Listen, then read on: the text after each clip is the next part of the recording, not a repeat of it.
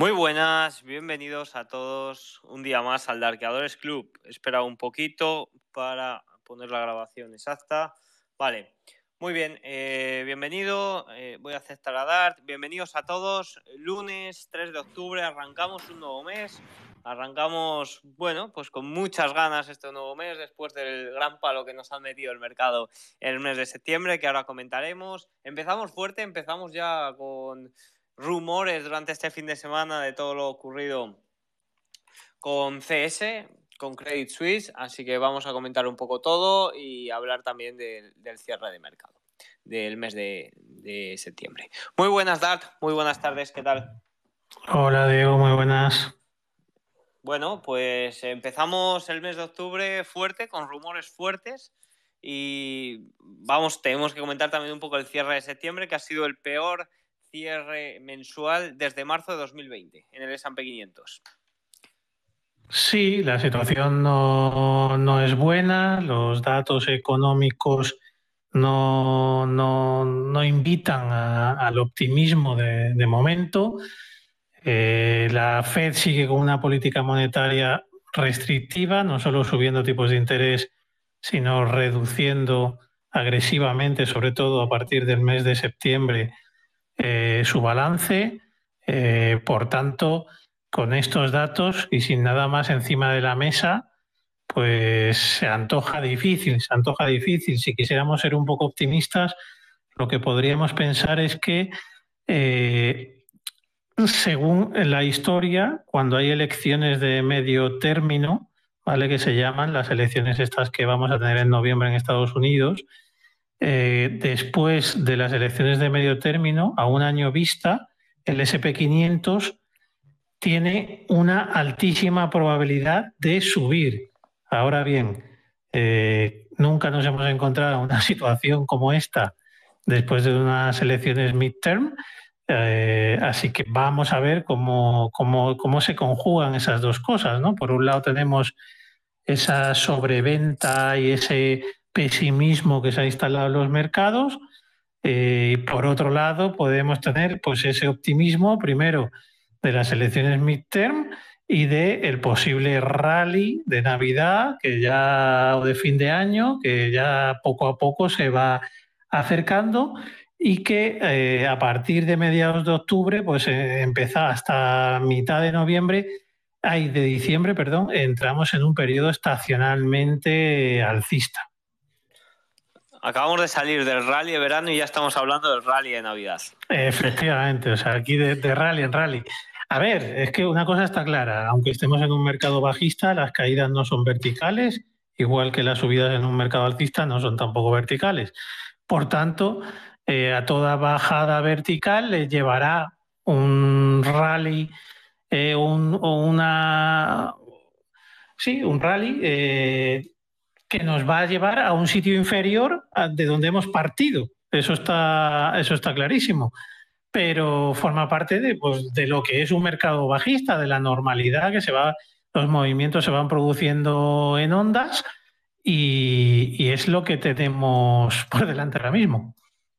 Cierra un eh, trimestre que, con el que se completan tres trimestres de mercados eh, cerrando en rojo y bonos también cerrando en rojo. Sí, la verdad es que para el inversor americano este año está siendo extremadamente difícil porque no hay ningún sitio donde se pueda meter. O sea, el mercado de bonos eh, van con unas pérdidas importantes, mercado de acciones igual, y al igual que nosotros desde Europa podemos invertir en dólares, ¿vale? Que está siendo uno de los, o el activo refugio por excelencia, allí invertir en dólares pues no le supone gran cosa o no le supone nada, ¿vale? O sea, eh, por, simplemente tener el cash en dólares no, no le proporciona ninguna rentabilidad. Pueden obtener por la pequeña rentabilidad que te den unas letras del tesoro o que te den unos bonos del, del tesoro americano, pero está a corto plazo porque es lo único que está que, puede estar medio funcionando ahora mismo. Pero muy difícil, muy difícil y sobre todo para los americanos mucho más. Pues así es como ha cerrado este tercer trimestre del año 2022 y vamos a por el cuarto. Eh, vamos a por el cuarto y hemos empezado el cuarto con rumores y con ruido en el mercado, sobre todo de un futuro Letman Brothers, que se dice por ahí. Sí, eh, yo ya, eh, bueno, el que lleva endarqueadores de la comunidad privada desde los inicios sabe que yo hace muchos meses, porque esto ya había un run run en el mercado, comenté que Credit Suisse podía ser un cisne negro y que podía ser el nuevo Lehman Brothers. ¿Vale? Eh, a ver, para poner un poco en contexto, Credit Suisse es el segundo banco suizo por, activos gestionados tras VS, ¿vale? VS Warburg. Eh, ¿Y qué, qué, pasa? Pues los, credit, los CDS, Credit Default Swaps, que son como una especie de seguros antiquiebra del banco, pues eh, se han disparado, el viernes se dispararon a niveles casi iguales a los que había en la crisis financiera del 2008 y muy por encima los que tuvimos en la, en, la, pandemia, ¿no? en 2020. Entonces, eh, ¿qué pasa con, eso? Eh, esto llega después de unas malas decisiones por parte de los directivos, ¿vale? Porque los directivos de, Credit Suisse se han metido en, follones de tal magnitud como el, el Archegos Capital, donde perdieron 5,1 billions, ¿vale? Y luego también se han metido en Citrix, ¿vale? Que, fue, eh, Credit Suisse fue uno de los top lenders, ahí sí que había unos, unos préstamos eh, otorgados por muchísimos bancos, pero Credit Suisse era uno de los principales. Y también Citrix, pues bueno, hoy, hoy, hoy nos comentaba una persona conocida que, tenía acciones de Citrix y se encuentra que no puede hacer nada con ellas porque, porque ya han dejado de cotizar, ¿vale? Ya las tiene que vender en mercado OTC y eso es pues muy difícil, muy difícil y sin precios establecidos y demás, ¿vale? Entonces, eh, hay una llamada de los directivos este fin de semana a clientes, inversores y trabajadores de Credit Suisse para calmarlos, ¿vale? Para decirles, oye, tranquilo, que no corremos peligro y, que, todo, que todo está bien. Bueno, cuando hay este tipo de llamadas, eh, pues ya te puedes imaginar que algo hay, ¿no? Esto es como cuando dicen que no van a despedir a un entrenador. Luego, eh, Credit Suisse tiene dos opciones. Una que es eh, refinanciar o levantar capital para toda la parte del investment bank, que es lo que le está causando todo, todo ese problema por los altos niveles de apalancamiento y las cuentas que, usan apalancamientos bestiales, eh, o vender y desprenderse de, esa parte. ¿vale? A la hora de, de buscar financiación, lo que le pasa es que se está encontrando con que nadie de momento le ofrece esa financiación. ¿vale? Porque así que a lo mejor lo que tiene que hacer es desprenderse de, esa parte que decimos que es el investment bank. El valor eh, de las acciones ya está cotizando por debajo de, book value, ¿vale? Del valor en libros. Así que también se suma otro problema más. Y luego tenemos que a finales, a cierre de junio, Credit Suisse tendría unos activos líquidos por valor de 238 billions, ¿vale? Pero en créditos apalancados eh, posee 873 billions, ¿vale? Así que fijaros la, cantidad o lo que supone esos créditos apalancados, que, es una bestialidad. Luego, las cuentas de, que ellos llaman Leverage Finance Portfolios, que son las cuentas, cuentas gestionadas apalancadas, ascenderían a 5,9 billions, que serían 6 billions más. Ahí es donde tendría la mayor de las dificultades. Y luego tiene otra cosa añadida, ¿vale? Que esa parte de las cuentas apalancadas que últimamente, en los últimos años, le han producido unas pérdidas bestiales, que es que es poseedor de 75 billones en bonos hipotecarios y activos eh, financieros. Y esos 75 billones se empiezan a preocupar, porque los tipos de interés están subiendo y a ver de qué calidad van a ser las hipotecas que, referencian esos bonos. ¿vale? Pues un poco, eh, aunque en, otra medida, lo que le pasó a Lehman Brothers, que también era la crisis de la subprime en aquel momento, pero esto va unido pues a unas decisiones que ha tomado el management de Credit Suisse horrendas en cuanto a la parte de investment bank y lo que pueden ser cuentas apalancadas. Eh, pues muy bien. Todo eso, todo eso que está provocando, pues está provocando que la gente se ponga nerviosa, que la gente venda sus acciones, que, que, Credit Suisse no encuentre financiación y van a presentar un plan eh, de reestructuración el día 27 de octubre, pero vamos a ver qué presentan, porque como digo, si no encuentran financiación para, para poner la parte de Investment Bank otra vez en números normales, eh, tendrán que desprenderse de esa, de esa parte del banco y quedarse con la banca tradicional y con el wealth management que, llaman. Yo he leído una frase durante estas últimas horas que dice, eh, Ledman fue la causa y CS es una víctima. Pues no sé si tanto como una víctima o no, pero lo que sí es cierto es que, un banco como Credit Suisse, de la magnitud que es el segundo banco mayor de Suiza, que ya sabemos que Suiza, pues eh, por otra cosa no, pero se conoce por el chocolate y los bancos. Así que, que, son bancos potentes, que no es el segundo banco de Namibia, ¿vale? Es el segundo banco de Suiza. Entonces, todo eso se puede contagiar a la economía, ¿vale? Se puede contagiar porque al final hay muchas operaciones interrelacionadas entre distintos bancos, distintos acreedores, eh, y, al final, pues el efecto dominó ese que, es lo que ocurrió un poco en Lehman Brothers, pues se puede volver a producir en, en Credit Suisse. Y como digo, la situación parece que se está agravando, pero ya desde hace muchos meses yo ya avisé a la comunidad de embarcadores de que, de que con Credit Suisse hubiera muchísimo cuidado, que había, había run run de que, de que en algún momento se podía, se podía convertir en un cisne negro. En aquellos momentos no estábamos eh, con los datos económicos que estamos hoy en día, no teníamos tantos problemas, pero se veía que como la situación económica empeorara, pues la situación de Credit Suisse iba a empeorar proporcionalmente o hasta, o hasta, hasta con efecto multiplicador, ¿vale? Y, eso es lo que puede pasar a partir de ahora. Así que hay que monitorizar mucho porque no sería un, e, no sería un evento eh, independiente, solo de Credit Suisse o solo de Suiza, sino que esto eh, es una, un, evento económico que se podría transmitir a, a, toda la economía mundial, igual que lo que pudo ser la crisis de la semana pasada en Reino Unido con, todo el tema del, plan de estímulo fiscal que había planteado Listras. Eh, de hecho, yo he leído también algún hilo que relacionaba eh, Credit Suisse con el banco, el principal banco alemán de Bank.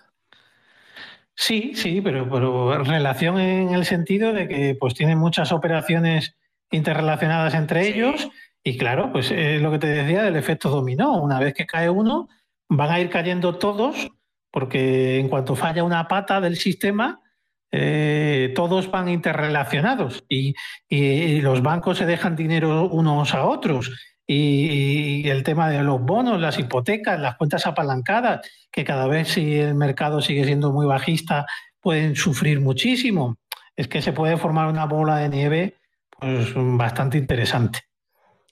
Ambas acciones han caído más de un 90% o aproximadamente un 90% desde 2009. Eh, bueno, en general es un poco todo lo que has comentado. Sí. El último mes ha caído un 30%, hoy estaba, empezó cayendo un 9%. Bueno, eh, yo creo que está también habiendo un poco efecto pánico e, e inversores que estaban dentro que están diciendo, ojito, a ver si va a haber aquí algo y al final me quedo sin dinero, ¿no? Como lo que comentábamos antes de Citrix, que Citrix eh, fue uno de los que se benefició de los créditos de Credit Suisse y al final Citrix va a la, quiebra, ha dejado de cotizar y, Credit Suisse se come todos esos créditos. Eh, eso iba a decir, que al final el miedo y el pánico de los inversores también puede hacer que, que, saquen su dinero y el problema, pues realmente algo que quizás no era tan problema, debido al miedo del inversor, se convierta en un problema, de verdad. Sí, ya no solo miedo inversor, ¿eh? yo creo que también cierto miedo institucional puede que esté corriendo por ahí, porque además los bancos son los propios que más saben cómo es la situación de cada uno y, bueno, al final los credit default swap eh, no suben a niveles de la crisis financiera de Lehman Brothers de 2008 eh, porque sí. O sea, ahora mismo creo que los credit default swap, creo que vi esta mañana, quiero recordar, no sé si estaban entre cuatro y medio y 5, cuando los de VS estaban por debajo de 1. No sé si estaban en C entre 0,5 y 0,75. Te quiero decir, hay una diferencia bestial entre, entre el, tomar esos seguros para la quiebra de estos bancos. Entonces la gente está teniendo miedo y por eso están subiendo el Credit Default Swap, porque asegurarte de que Credit Suisse no va a quebrar sale mucho más caro que hace un tiempo. Vale, pues cambiando de tema, ya dejando visto todo este problema, el posible o no posible eh, quiebra, también incluso lo podríamos llamar eh, este posible cisne negro, aunque bueno, ya nos hemos dado cuenta nosotros, ya no nos pilla de sorpresa. Pero yo me quedo sobre todo con la frase esa, eh, que he dicho antes de que, he leído por ahí que Ledman fue la causa, no la víctima, y me quedo también con otra, que es que Ledman también se decía que no era posible, que era muy grande para quebrar y al final quebró y, de, y aquí se está diciendo un poco lo mismo, que también he leído varios tweets igual, que es muy grande para quebrar y, y también puede, puede suceder. Y también lo que has comentado del fin de semana, de las llamadas, no pasa nada, tranquilos, esas llamadas son muy, ojo, cuidado, que, que la gente tiene miedo y saca su pasta. Efectivamente, eso como decimos, es como el entrenador de el, el, puesto del entrenador no corre peligro. cuando, cuando dicen eso es que ya está corriendo peligro. Si no, ni lo comentan, ¿no? Pues esto es igual. Cuando hay llamadas de por medio es porque saben que hay una. Bueno, de hecho, el CEO de Credit Suisse ha dicho que están en una situación crítica, en un momento crítico. O sea, lo ha reconocido. Pero por otra parte dice que los niveles de liquidez que son bastante importantes y que no, no debiera haber problema y que van a presentar un plan de reestructuración y demás. Pero de momento la pasta parece que no la pone nadie. Entonces, a ver de dónde la saca. Vale, eh, vamos al mercado. Subiendo el S&P 500 ahora mismo un 2,41%, el Nasdaq 100 eh, está subiendo ahora mismo un 2,14%. Bueno, pues rebote generalizado en el mercado después del cierre del viernes y del amago de rebote que parece que venía la semana pasada, pero que al final se quedó en nada. Sí, efectivamente, venimos de unos niveles de sobreventa muy importantes, sobre todo en el SP500. Desde el 12 de septiembre hemos estado prácticamente bajando todos los días y, salvo un pequeño rebote desde el 16 de agosto, tres cuartos de lo mismo, ha sido una bajada bastante vertical y bueno, pues este, este tipo de días pues ayudan un poquito el rally relief que llaman a, llevar un poco mejor la situación. Recordemos que el día 28 de septiembre ya subió el, el SP500 un 1,97, hoy está en un 2,43. Eh, bueno, eh, puede tener eh, recorrido alcista este rebote eh, porque estamos muy alejados de la zona de pues, la media de 21 sesiones, las líneas de tendencia bajista y demás. Podría encajar. También eh, las primeras semanas eh, la Fed está, no está reduciendo en los balances, el balance de la Fed no, no lo está reduciendo tan agresivamente como sí lo está haciendo a finales de mes. A partir del día 12 aproximadamente, se ve que la Fed eh, es cuando empieza a reducir balance drásticamente y los primeros días pues, se, los, se los toma con más tranquilidad. Pues eso ayuda también a que se pueda producir un rebote los primeros días de mes antes que los finales. De hecho, el último rebote que tuvimos eh, empezó, los mínimos los marcó el 6 de septiembre y acabó justo el 12 de septiembre. Fueron cuatro días seguidos de, subidas. Vamos a ver si ahora tenemos algo, algo parecido, pero bueno, eh, aunque veamos subidas espectaculares y demás, la mayoría de los valores eh, habían sufrido tanto que lo que están es eh, recuperando zonas importantes, pero sin, sin, estar en zona de breakout que te puedan permitir una compra con, con cierta seguridad. Por sectores, uno de los que más está rebotando es uno de los más perjudicados últimamente, que es el sector energía. Tenemos al petróleo, el West Texas, por ejemplo, subiendo un 4% ahora mismo. Justo eh, está llegando a la media exponencial de 21 sesiones que lleva haciendo de tendencia prácticamente y que no la logra romper desde julio, desde últimos de junio, primeros de julio. Sí que la rompió ahí el 31 de agosto, pero nada, fue una rotura y al día siguiente de nuevo abajo. O sea que, bueno, pues está en una zona que hace de tendencia. Vamos a ver si la rompe al alza o no.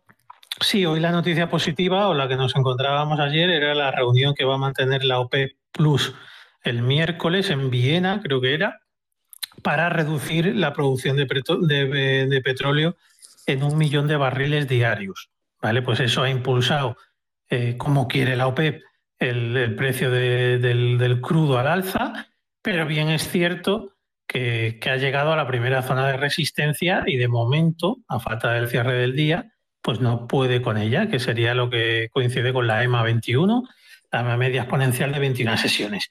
Así que vamos a ver si, en los próximos días es capaz de darnos un rebote más potente de, lo que últimamente nos ha dado, que siempre había sido hasta esta EMA 21, si tiene más fuerza o no, porque hoy sí que es verdad que el sector energético está, está tirando muy fuerte, pero nos gustaría ver algo más. Eh, la tendencia del petróleo es claramente bajista y tenemos que, nos tiene que dar más pruebas para que nos creamos que pueda haber un, rebote más potente.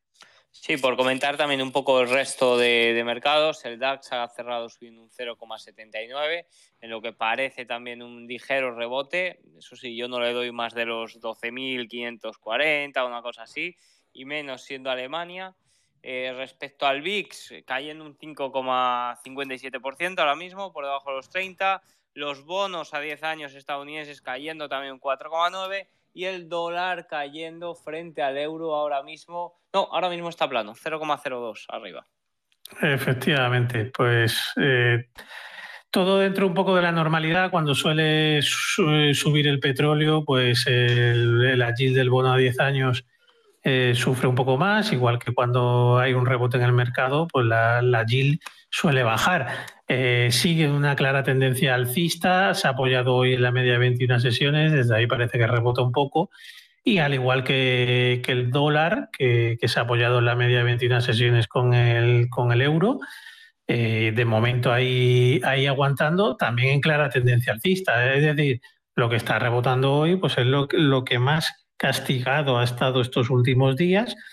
Salir de zonas de sobreventa y, vamos a ver si es, perdón, es una salida momentánea, un rebote cortito o, quiere intentar algo más. Eso es lo que descubriremos pues a partir de mañana. Sí, ya lo hemos comentado varias veces, los activos que van un poco descorrelacionados del mercado, como puede ser eh, el VIX, como puede ser el bono generalmente, el rendimiento del bono, perdón, como también puede ser el dólar, bueno, pues son activos que se suelen comportar un poco al revés de lo que está haciendo el mercado en ese momento, el S&P 500.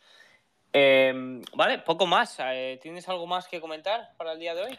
No, por mi parte, bueno, el VIX que ha estado un par de días en zona de resistencia importante, que como bien has dicho, hoy baja un, casi un 6%, eh, se aleja de esa zona de resistencia, lo que podría, como decimos, dar un poco de pie a, la extensión a un poquito más del rebote que, podemos estar viviendo. Si superara la zona de los 34, sería cuando nos podríamos meter en, en algún problemilla más.